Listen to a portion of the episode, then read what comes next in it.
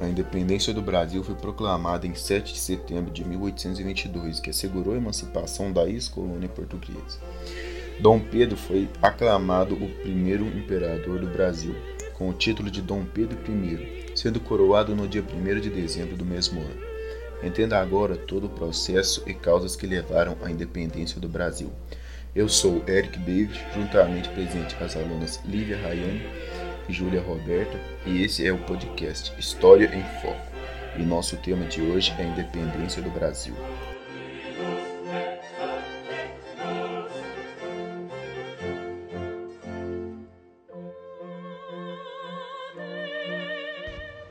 Várias as causas da independência do Brasil.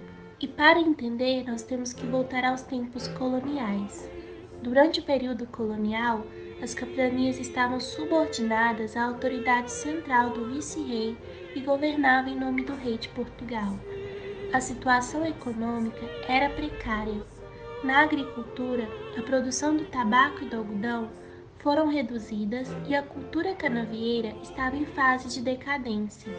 Pecuária se restringia à produção do charque, no Rio Grande do Sul, e o de subsistência. A mineração apresentava baixo rendimento, pois as jazidas já estavam esgotadas. A indústria já não se desenvolvia por conta das proibições da metrópole. O comércio no Brasil era limitado pelas restrições impostas pelo monopólio, pois a colônia podia comerciar apenas com a metrópole.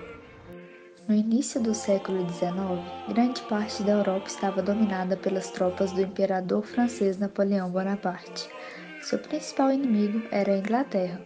Em 1806, o imperador decretou bloqueio continental que obrigava todas as nações da Europa continental a fecharem seus portos ao comércio inglês. Com isso, pretendia-se enfraquecer a Inglaterra e derrotá-la economicamente. Nessa época, Portugal era governada pelo príncipe regente Dom João. Pressionado por Napoleão, que exigiu o fechamento dos portos portugueses ao comércio inglês e, ao mesmo tempo, pretendendo manter relações com a Inglaterra. Dom João tentou adiar uma decisão definitiva sobre o assunto.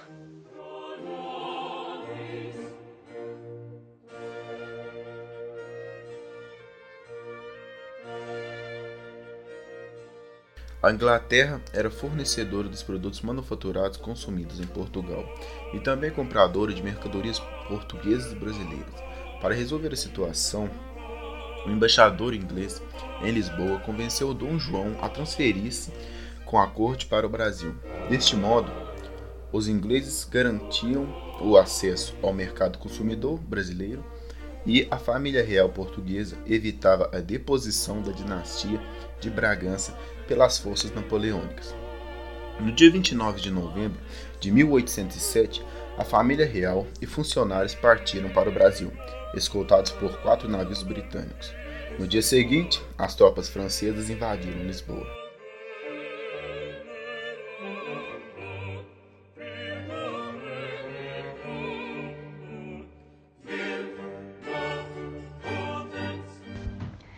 Dia 22 de janeiro de 1808, Dom João chega a Salvador, onde tomou a mais importante medida de caráter econômico. Em 28 de janeiro, expediu a Carta Régia de abertura dos portos do Brasil às nações amigas de Portugal. Rapidamente, os produtos ingleses começaram a chegar e um grande número de firmas inglesas se instalaram no Brasil. Em sua estadia na capital baiana, Dom João também fundou a Escola de Cirurgia da Bahia, na época equivalente à atual Faculdade de Medicina.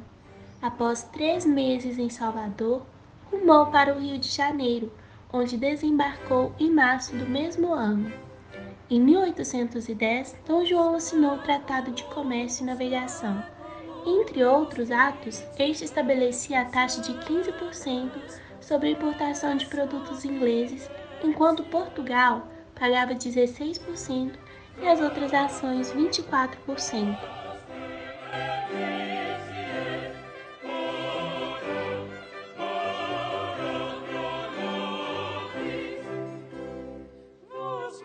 Em 1815, após a derrota definitiva de Napoleão, as potências europeias reuniram-se no Congresso de Viena.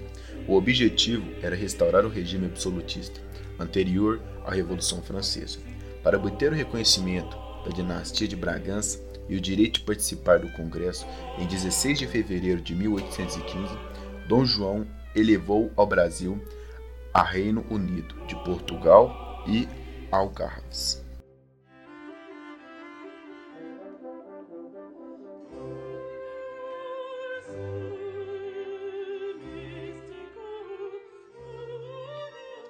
Assim, o Brasil deixava de ser colônia, tinha o mesmo status político de Portugal e poderia participar enviando deputados às cortes de Lisboa. Era um passo importante para a emancipação política. No entanto, nem todos estavam satisfeitos com o governo de Dom João VI no Brasil.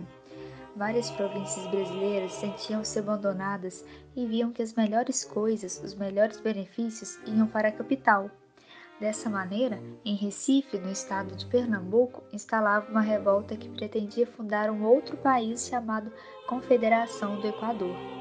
A resposta de Dom João VI foi imediata e o movimento foi reprimido.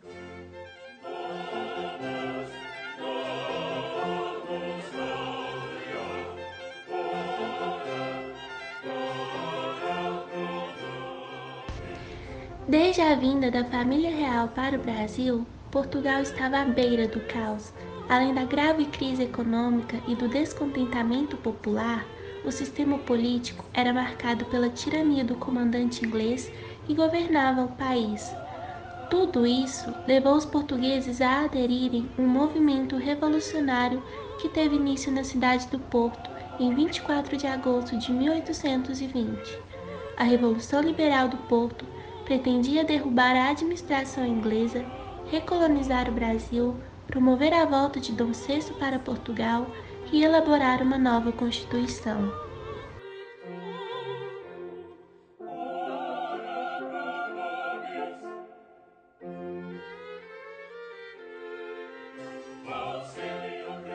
Diante desses acontecimentos, no dia 7 de março de 1821, Dom João anunciou sua partida.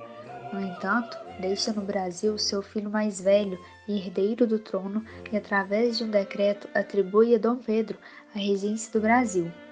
No dia 26 de abril de 1821, Dom João parte para Portugal com a rainha Dona Carlota Joaquina e o príncipe Dom Miguel.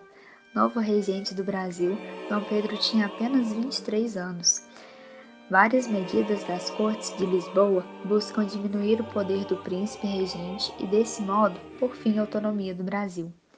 A insistência das cortes para que Dom Pedro voltasse a Portugal despertou atitude de resistência no Brasil.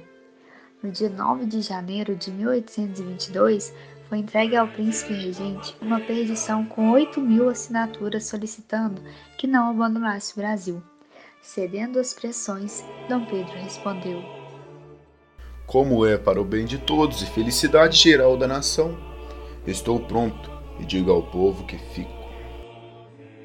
O dia do fico era mais um passo para a independência do Brasil. Em algumas províncias brasileiras, os partidários dos portugueses não prestigiavam o governo de Dom Pedro.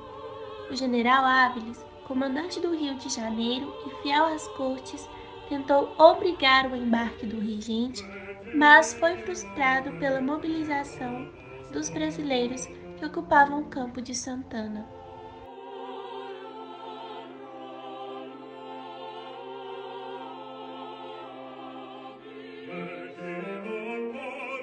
Os acontecimentos desencadeavam uma crise no governo e os ministros portugueses demitiram-se.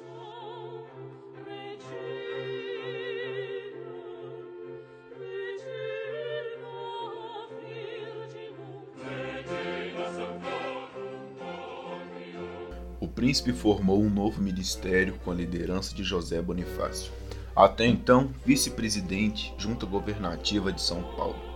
A princesa Dona Leopoldina era a regente durante a ausência do marido. No mês de maio, o governo brasileiro estabeleceu que qualquer determinação vinda de Portugal só poderia ser acatada após a aprovação de Dom Pedro. Na Bahia, desencadeava-se a luta entre tropas portuguesas e brasileiras Com desespero, as cortes tomaram medidas radicais. Declararam ilegítima Assembleia Constituinte reunida no Brasil.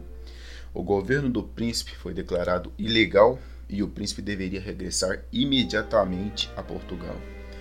Diante da atitude da metrópole, o rompimento tornou-se inevitável.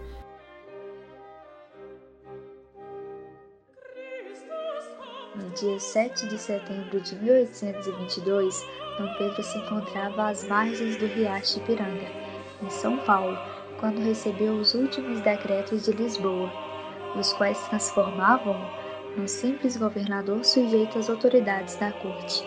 Essa atitude conduziu a dizer que estavam cortados os laços que uniam Brasil e Portugal.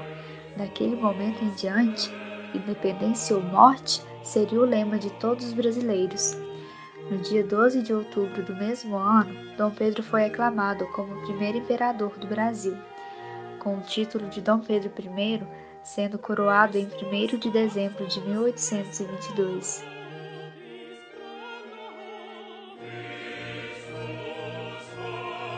Você ouviu o primeiro episódio de História em Foco. Peço que você compartilhe esse podcast com seus amigos para que mais pessoas possam ter conhecimento desse marco histórico em nosso país. O nosso muito obrigado. Compartilhe essa ideia e até mais.